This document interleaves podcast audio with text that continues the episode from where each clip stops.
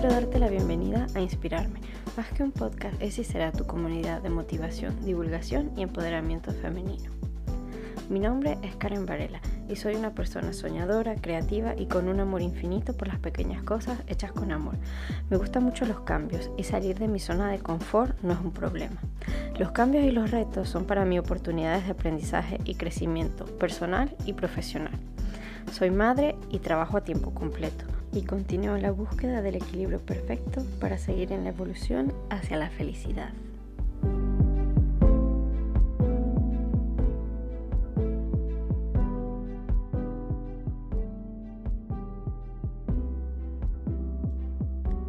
Hola.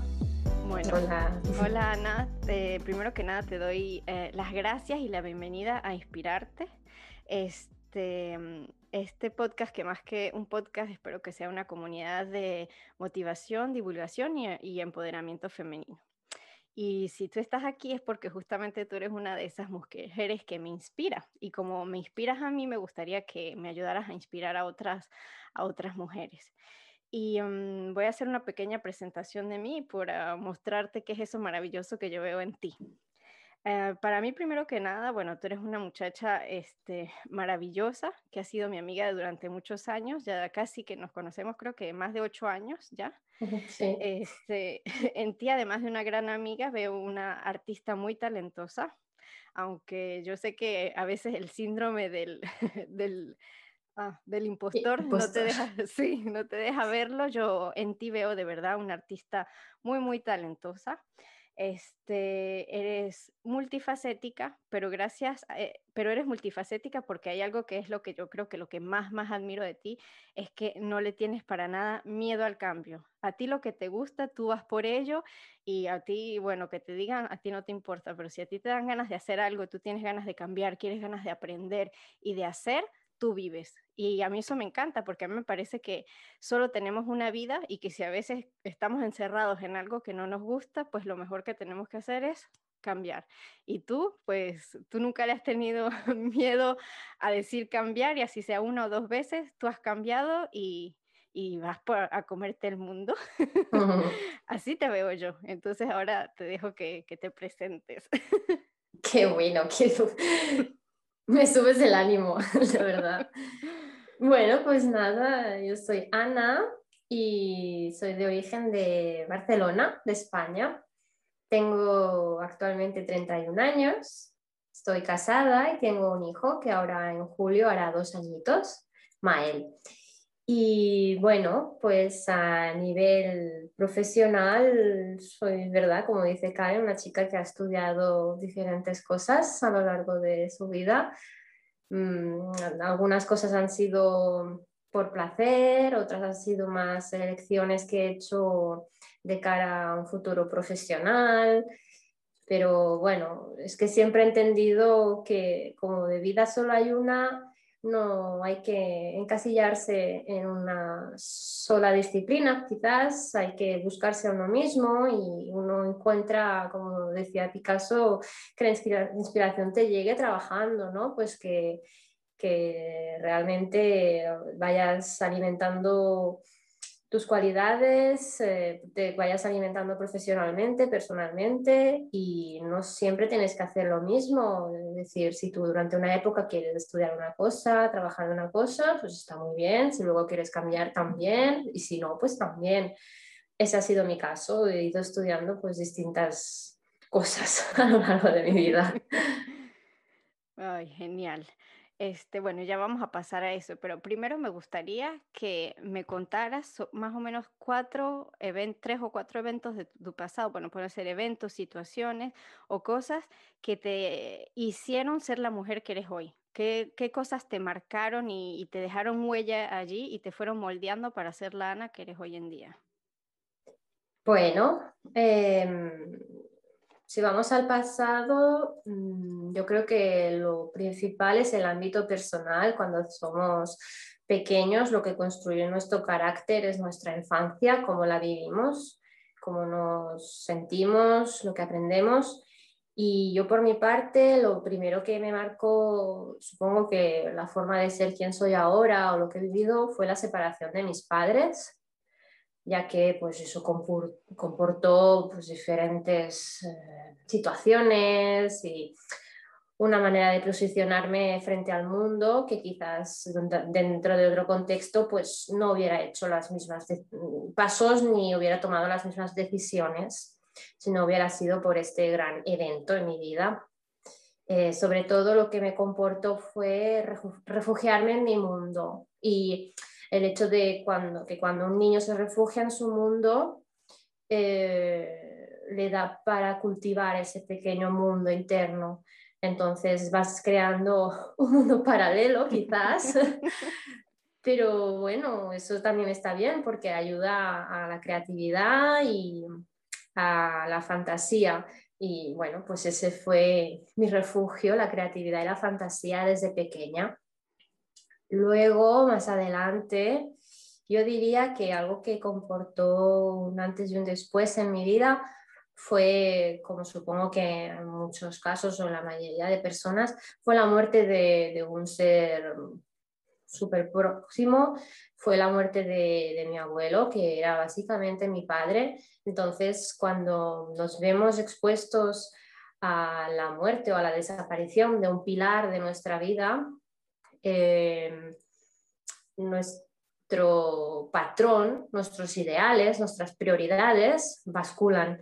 Entonces, perdemos un poco de vista todo lo que creíamos y nos empezamos a construir nuevos esquemas sin esa persona. Y ahí viene un punto donde crece la madurez de uno mismo o de una misma.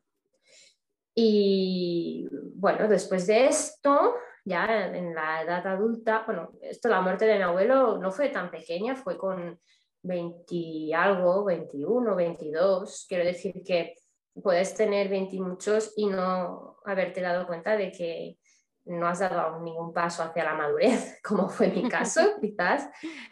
Y bueno, después de este evento vino lo que sí marcó un antes y un después en mi vida, que fue lo de irme a vivir a Francia eh, dejarlo literalmente todo, trabajo, amigos, familia, casa en España, para irme con una mano delante y otra detrás a Francia sin trabajo, sin saber el idioma, sin casa y bueno, pues a la aventura total.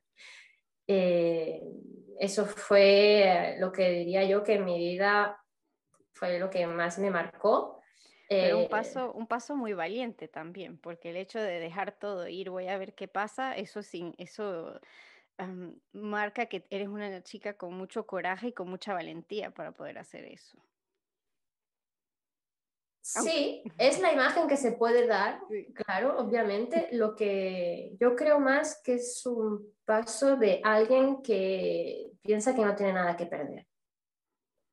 Cuando no tienes nada que perder, no te importa jugártela. Es decir, voy y lo pruebo porque no tengo absolutamente nada que perder. Todos en la vida nos encontramos en algún momento, más que nada, sobre todo en la juventud, que decimos, no tengo nada que perder. Entonces, ¿por qué no lo pruebo? Y esa fue, esa fue mi situación, de decir, es que no tengo absolutamente nada, no tengo, quiero decir, no tengo mm, hijo, soy joven, lo puedo hacer, es el momento para arriesgarme, para perder, para decir lo he hecho bien, no tomar buenas, malas decisiones, luego ya se verá.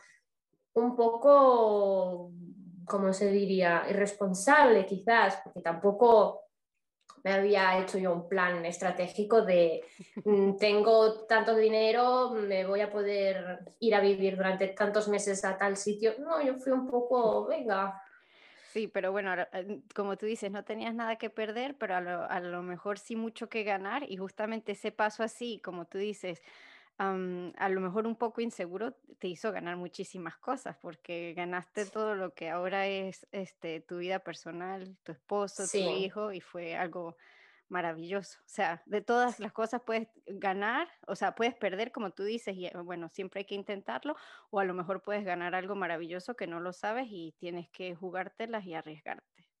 Sí, básicamente. Solo que cuando estás en esta situación no piensas en todo eso, yo creo. ¿eh?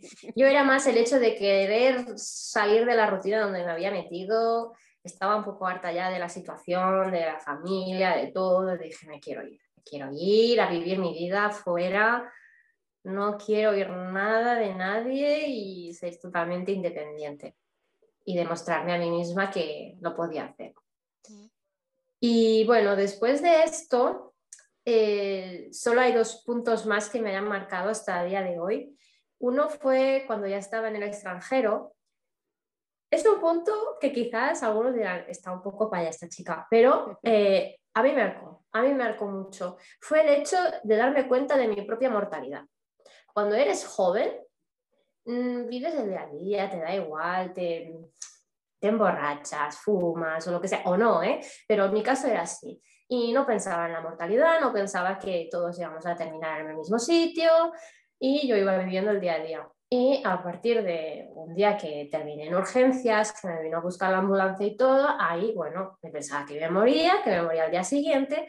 Y ahora lo digo riéndome, pero en ese momento era como se acaba mi vida y no he hecho nada de lo que quería no, era capaz de ver en perspectiva todo lo que había hecho en aquel momento y solo podía ver lo que no había hecho. Y en ese momento te das cuenta de, en mi vida he estado tomando las decisiones que yo realmente quería, que me han llenado, o he estado haciendo lo que la gente quería de mí. Entonces, ese fue un gran paso para mí, de darme cuenta de que hasta ese momento creo que yo era un espectro de mí misma y era solo un cuerpo que iba tomando decisiones en función de lo que se esperaba de ella. Y allí fue donde ya me dije, no, ¿sabes qué? se acabó de gustar siempre a los demás, se acabó de mm, hacer ver que soy una cosa cuando no lo soy. Y bueno, eso pues a mí me marcó personalmente. Y por último, obviamente, como muchas otras madres, fue el nacimiento de mi hijo. Sí, es increíble porque en todo lo que has dicho tienes dos confrontaciones a la muerte. Una que ha sido la de un ser muy, muy, muy querido que te marcó y después otro hecho que también como que te sacudió fue aún más estar cerca de tu propia muerte y decir, necesito cambiar. Y otro evento relacionado con la vida, la vida que tú diste, que es la de tu hijo. Muy, muy, muy bonito. Sí, sí, no, básicamente el hecho de darte cuenta de lo que vales en el momento en que das vida a un ser humano. Dices, pero ¿cómo he podido menospreciar mi cuerpo de esta manera o a mí misma? Cuando he creado vida, la he dado a luz y, ya está aquí, tiene todos los dedos, lo he hecho perfecto, sin, sin, quererlo, lo he hecho perfecto y no sé ni cómo. Entonces te das cuenta que dices, oye, pues tan mal no lo debo estar haciendo. Sí, sí, sí, es increíble. Este, ay, te iba a preguntar otra cosa y se me fue. Este, ah, no, sí, cuando dices lo de cerca de tu muerte, de, darte cuenta de tu propia mortalidad, justamente te iba a preguntar si fue algo que te ocurrió siendo madre, pero no fue antes, porque a mí me pasó eso de darme cuenta de que tenía miedo de irme de un día de la, de la noche a la mañana, pero fue cuando me convertí en mamá, oh. que ahora era algo que nunca había pensado, pero que ahora me lo cuestiono y que sí es algo que ahora pienso, pero ligado a mi maternidad, pero bueno, en tu caso no te, sucedió antes. Perfecto. Bueno, entonces todos esos son los eventos que te han hecho la Ana de hoy. Esos son los grandes eventos, sí, los puntos de inflexión, de un cambio total. Luego, obviamente, todos son granitos de arena que se aportan. Exacto. Y bueno, y ahora este, te quisiera preguntar más sobre tu trabajo. Y mm, cuando digo tu trabajo, mm, aparte que quiero que me cuentes qué estás haciendo ahora, quiero que me cuentes también un poco qué has hecho antes, sobre todo tú que tienes ese pasado donde has muchas estrellitas que han construido ese camino y llegado a donde estás ahora. Y eh, bueno, vamos a empezar por allí. bueno, pues em, si quieres te voy contando un poco lo que he estudiado y he ido trabajando en paralelo. Eh, pues como todo joven estudiante, cuando tuve la edad para poder trabajar, me puse a trabajar de pues, camarera porque me gustaba este tipo de trabajo, de estar en contacto con la gente. Me encantaba el olor de café, yo hacía hacer cafés, me lo pasaba súper bien. Y estuve trabajando de eso mientras me sacaba la carrera de Bellas Artes en Barcelona. Escogí hacer la carrera de Bellas Artes en su momento porque realmente era lo que se me daba bien. no tenía ninguna perspectiva de futuro, no había pensado cómo aplicar eso a mi futuro profesional, simplemente era lo que en ese momento mm, se me daba bien, era buena, todo el mundo me decía que dibujaba bien, pues si te lo dice todo el mundo será que es verdad, pues voy a probar, ¿no? Y bueno, me gustó mucho porque realmente sí que veía que tenía un don, que, que lo iba cultivando gracias a los consejos que me daban sobre todo los profesores tal. Y nada, disfruté muchísimo de esta experiencia de hacer bellas artes, la gente que conocí, todo. Bueno, mi vida estaba yo en una burbuja de felicidad haciendo bellas artes, en otro mundo. Luego, pues nada, terminé la carrera, me di cuenta de que no lo podía aplicar en ningún lado, lo que había aprendido, no, no había básicamente salidas laborales para alguien que había hecho bellas artes como tal, se tenía que especializar seguramente en un máster o aplicarlo ya a algo más profesional. Y yo en ese momento estaba ya un poquito harta de estudiar. Siempre he tenido un poco de rebeldía y siempre he sido como un poco pasota, sacaba malas notas en la adolescencia. Cuando no me interesaba una cosa, pues la suspendía, básicamente. Entonces, cuando llegó el momento, dije, ah, ya está, ya me he sacado una carrera, ya tengo el check hecho y venga, ya a trabajar. Y nada, pues entonces de pura casualidad encontré trabajo en una empresa que empecé como secretaria en una cadena de restaurantes en Barcelona. Me cogieron de secretaria tres meses para cubrir una suplencia de, por baja de maternidad de la chica que estaba allí. Y nada, pues al estar allí, dio la casualidad que se dieron cuenta de que pues una buena diseñadora, que se me da bien Photoshop, dibujar, tal cual y pues decidieron contratarme después de estos tres meses, mantenerme en, el puesto de trabajo, pero haciendo más que nada de diseñadora y me encargaba todo de, me encargaba de hacer las cartas, el marketing offline, carteles y bueno, yo me lo pasaba muy bien. Tenía mucho estrés porque era muy estresante el ritmo de trabajo, pero hacía lo que me gustaba en ese momento. Y luego evolucioné en el mismo puesto eh, como brand manager, responsable de la imagen corporativa de la misma empresa. Y allí, bueno, mi vida profesional creo que llegó a su cima. Con 23 años me encontraba yo como brand manager de una empresa eh, con unas responsabilidades que yo creo que no era del todo consciente de la responsabilidad que tenía. Y bueno, con sí, sí, con el nivel de tomar decisiones, lo que conlleva, lo conllevaba eso, tomar esas decisiones. Y nada, paralelamente, en paralelo, mm, en ese momento fue cuando exploté un poco y dije que, pues como que ya había llegado a la cima de todo lo que me podía ofrecer en ese momento el mercado laboral en Barcelona.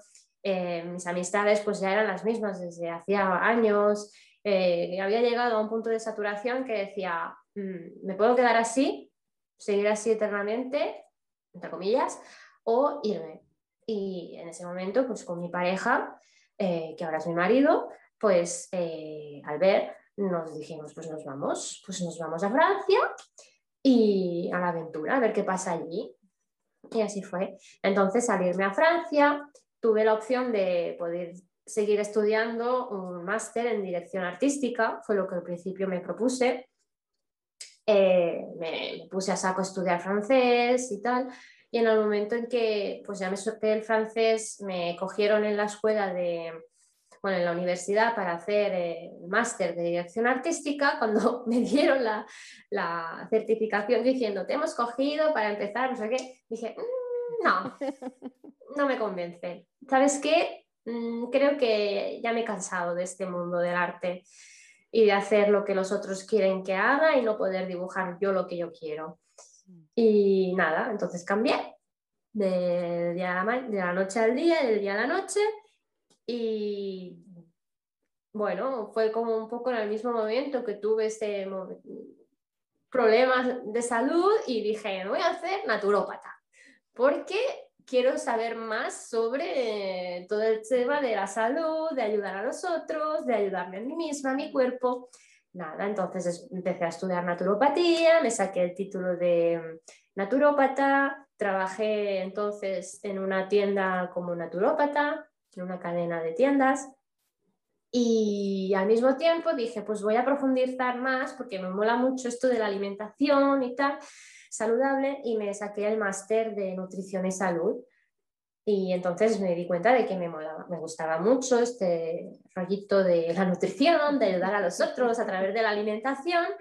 Y mm, al final nos terminamos de mudar en Lyon, cerca de los Alpes, en Francia, y dije, bueno, pues es el momento de poner en práctica todo lo que he aprendido, tanto como naturópata y nutricionista, y voy a abrir mi propio gabinete, porque me puse a buscar eh, ofertas de empleo y no me gustaba nada de lo que encontraba, no me veía el perfil en lo que buscaban y dije, pues como no encuentro lo que hay, lo creo yo. Y yo creé pues mi propia oportunidad en el mercado, abrí mi propio gabinete de dietética y naturopatía y al mismo tiempo que abrí el gabinete, eh, me puse a estudiar en paralelo mm, masajes, masajista de bienestar, sobre todo especializada en niños y mujeres embarazadas.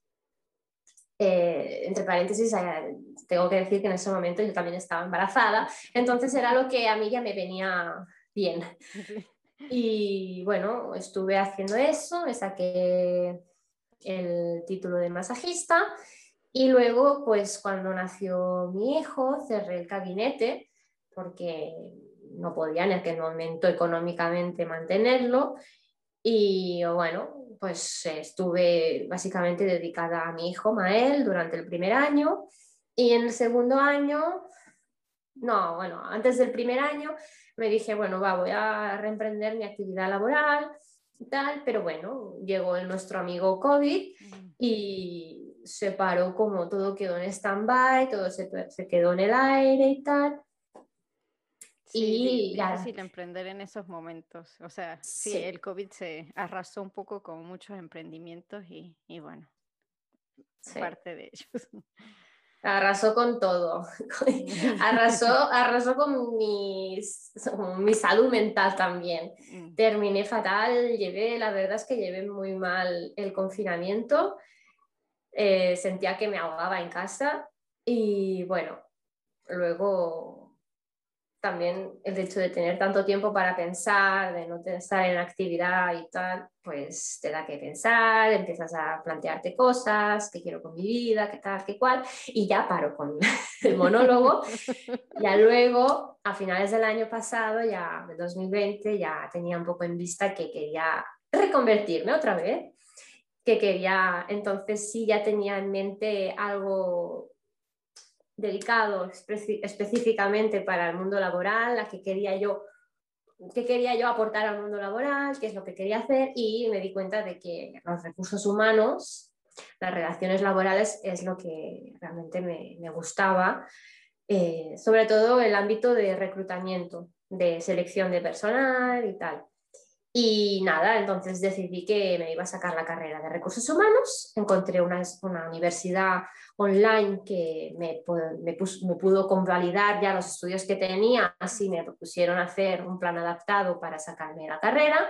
Y nada, ahora en mayo ya empiezo las prácticas de asistente de recursos humanos aquí en Lyon. Y ya está, y aquí estoy ahora.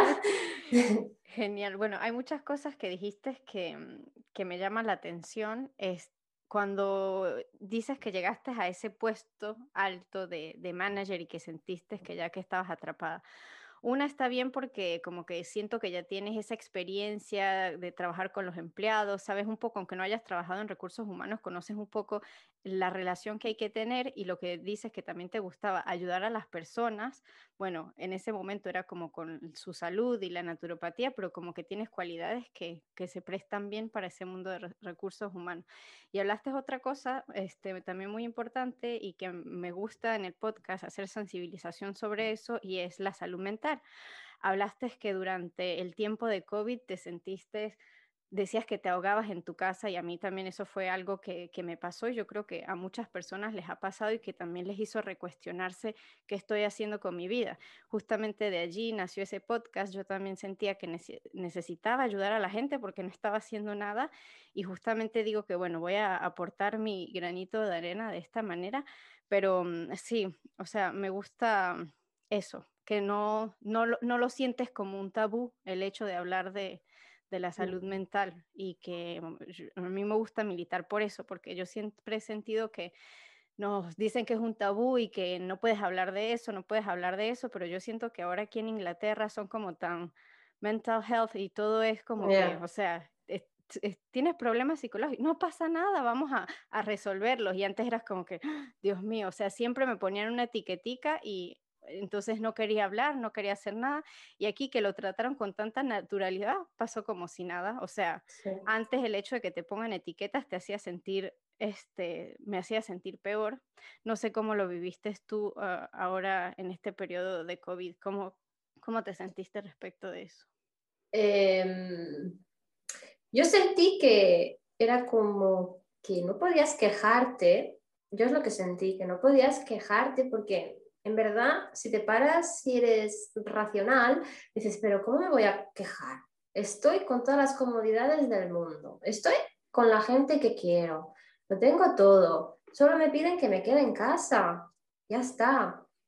Pero vivimos todos una frustración y vivir una frustración y una pérdida de, de, las libertades, de los proyectos. Entonces entras en una fase de duelo de, aceptación de, lo que está pasando y todos pasamos por esas fases. Algunos nos conlleva más tiempo que a otros y el problema es que ah, yo me puse muy nerviosa, por ejemplo, durante el confinamiento de ver todos los vídeos por Instagram de gente que se ponía a hacer ejercicio en casa, en plan, no pasa nada, yo estoy súper bien, incluso lo hago en casa, lo llevo de puta madre, yo pensando, como vuelvo a ver un vídeo de estos, me borro de Instagram, tiro el móvil por el váter, estoy harta. Quiero decir, normalicemos el hecho de que estamos en una pandemia, tenemos todo el derecho del mundo a estar mal, quejarnos, decir, esto es una mierda, porque lo es literalmente, en todos los aspectos, para todo el mundo, para todas las profesiones, incluso para los que ya estábamos en casa, que nos tuvimos que quedar con nuestros hijos en casa. Los queremos mucho, pero oye, 24 horas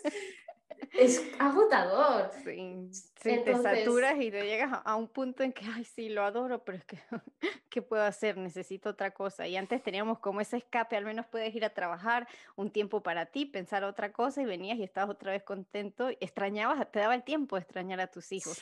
Y aquí era el tiempo de, de saturarse. Yo realmente lo que me pasó es que perdí mi propia identidad estaba completamente mm, comprometida con Mael, a estar con él todo el día, a hacer que él estuviera viviendo bien el confinamiento, sobre todo que no notara, era pequeño, que decir, tampoco se hubiera dado cuenta, ¿no? Quizás, pero mi problema, mi, mi obsesión en ese momento era eso, Mael, que no lo sienta. Entonces me perdí de vista a mí misma y a mi salud mental. Eh, no me, no me daba tiempo para mí misma. Entonces, eh, ese fue el gran problema. Ese fue para mí el gran problema de no dedicarme tiempo a mí, porque mm, más que nada no es que no quisiera dedicarlo a mi hijo, sino que cuando realmente estoy con mi hijo, tengo un papel, tengo un rol.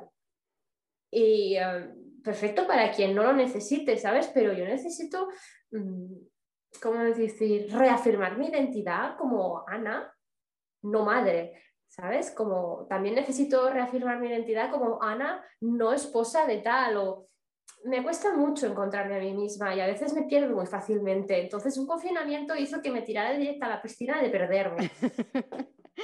me, me parece increíble lo que acabas de decir porque yo sentí justo exactamente eso cuando nació mi hija. Yo dije, me convertí en tres personas, y sobre todo seguía siendo la mamá y era la que más era presente, también era Karen la, la, novia con su pareja y yo, ¿dónde quedaba yo? Y justamente yo también venía arrastrando eso, venía arrastrando eso, mi, mi hija es mucho más grande que, que Mael, para, para los que siguen el podcast, y me llega y, y yo había vivido también un periodo en que había, este, por cuestiones de trabajo, habíamos estado separadas con mi pareja y llega ese confinamiento cuando al fin llega él a estar con nosotras y que yo había dicho, al fin voy a vivir mi vida y nos encierran. Y entonces me pasó exactamente lo mismo que te pasó a ti y me perdí. También oh. me perdí yo creo que eso es normal y que justamente como tú dices, pasamos tiempo en crearles la rutina a nuestros hijos para que no se pierdan y, no lo sientan tanto y nos olvidamos que nosotros también necesitamos rutina y que nosotros también necesitamos tiempo.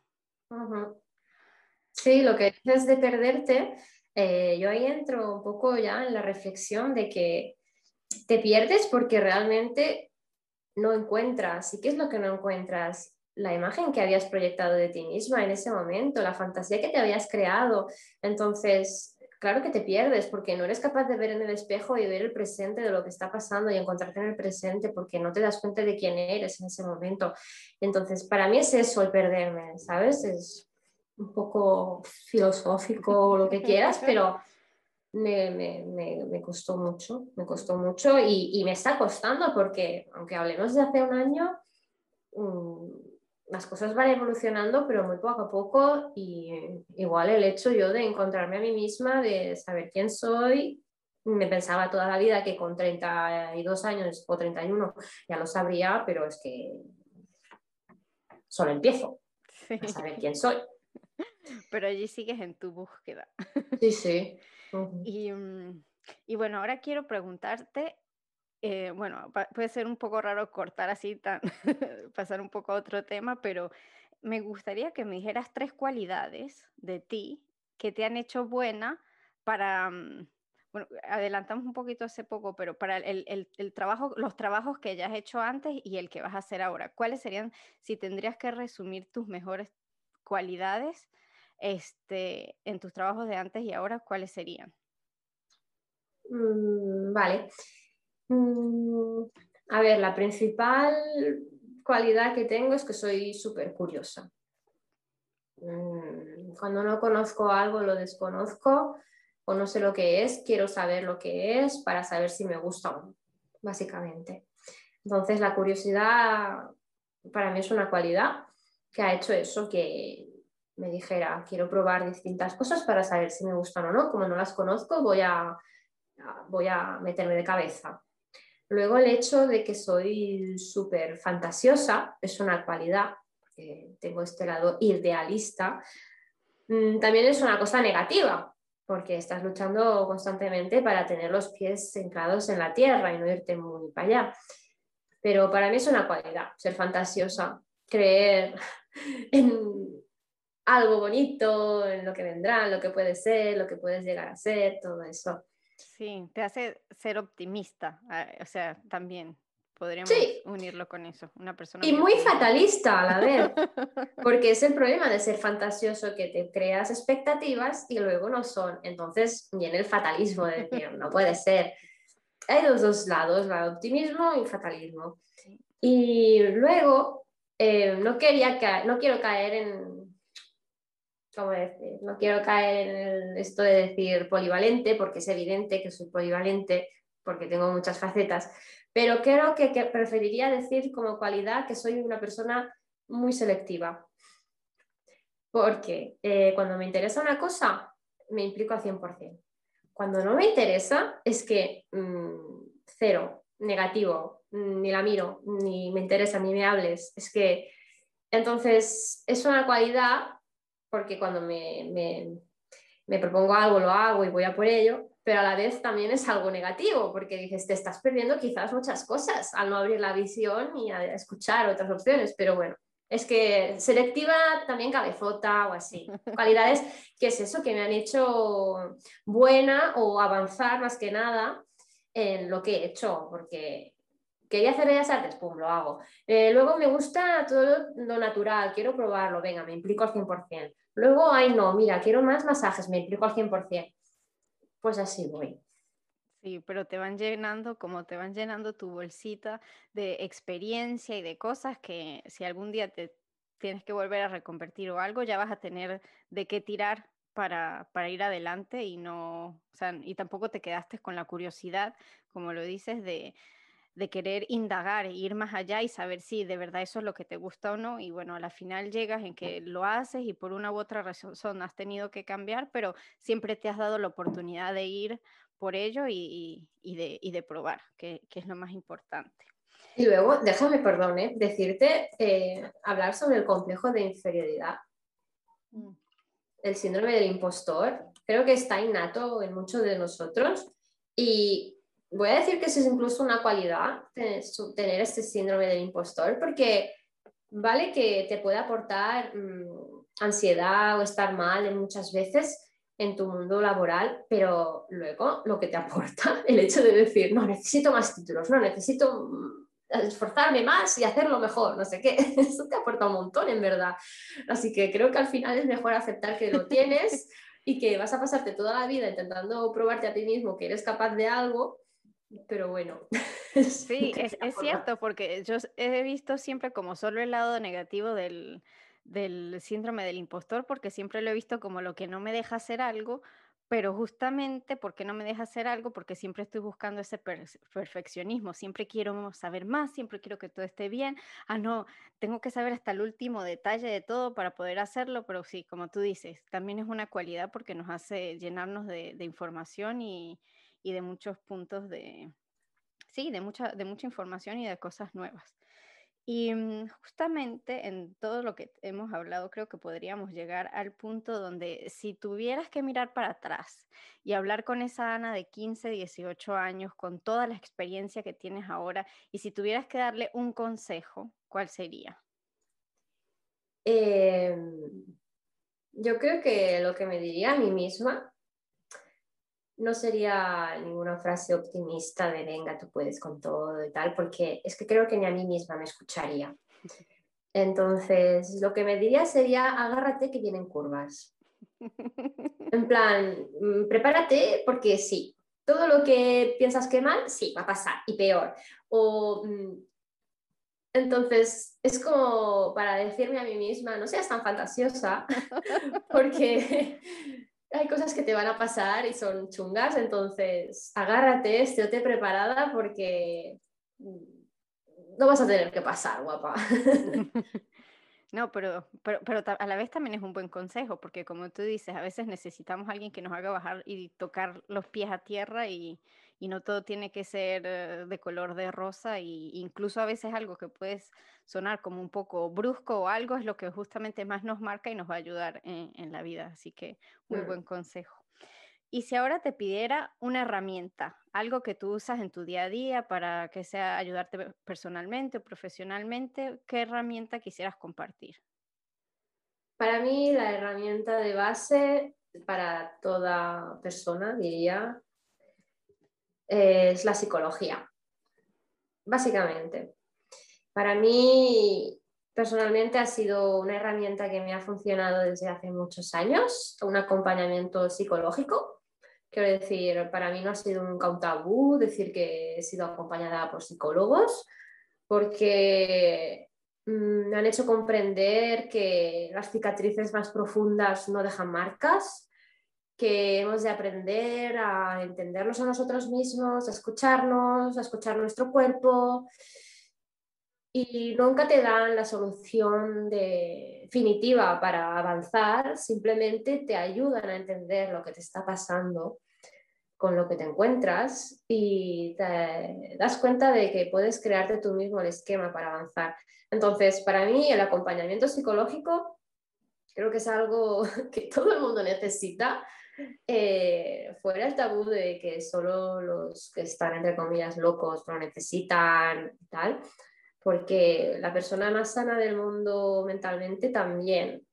No es que, es que seguramente la persona más sana del mundo mentalmente... más lo necesita. Es lo que más necesita. No, pero seguramente ya tiene un acompañamiento psicológico, ¿me entiendes? Entonces, para mí es eso, porque la verdad, voy a decirlo, no, no tengo vergüenza de decir que he probado muchas cosas, la meditación, el yoga, eh, leer libros de autoayuda, eh, un montón de cosas, pero no iba conmigo, no iba conmigo, cada uno tiene que encontrar el feeling en, lo que le va bien.